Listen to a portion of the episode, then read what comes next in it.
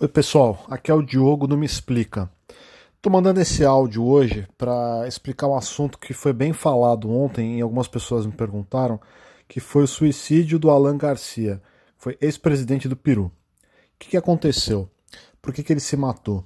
Bom, ontem ele estava sendo preso pela polícia por envolvimento num caso de corrupção com a empresa Odebrecht, que é brasileira, mas é, fez obras no Peru. Ele estava sendo acusado. Estava sendo acusado de receber propinas é, num caso que estava tá sendo, estava sendo investigado pela, pelos Estados Unidos. De acordo com os Estados Unidos, a corrupção do Odebrecht movimentou 29 milhões de dólares em propinas e em caixas 2 pelo país. O Alan Garcia já tinha tentado sair do Peru, ele pediu asilo no Uruguai mas o Uruguai não deu esse asilo para ele. O Alan Garcia foi presidente do Peru entre 1985 e 1990 e 2006 e 2011.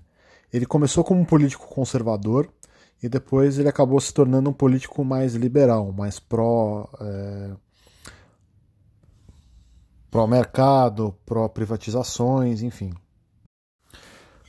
O Alan Garcia tentou se matar quando a polícia chegou na casa dele para prendê-lo.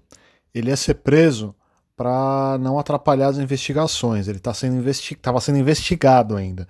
Ele não tinha sido condenado a nada ainda e a polícia considerou, né, o, ju o juiz considerou que ele poderia atrapalhar as investigações, então por isso ele estava sendo preso naquela hora.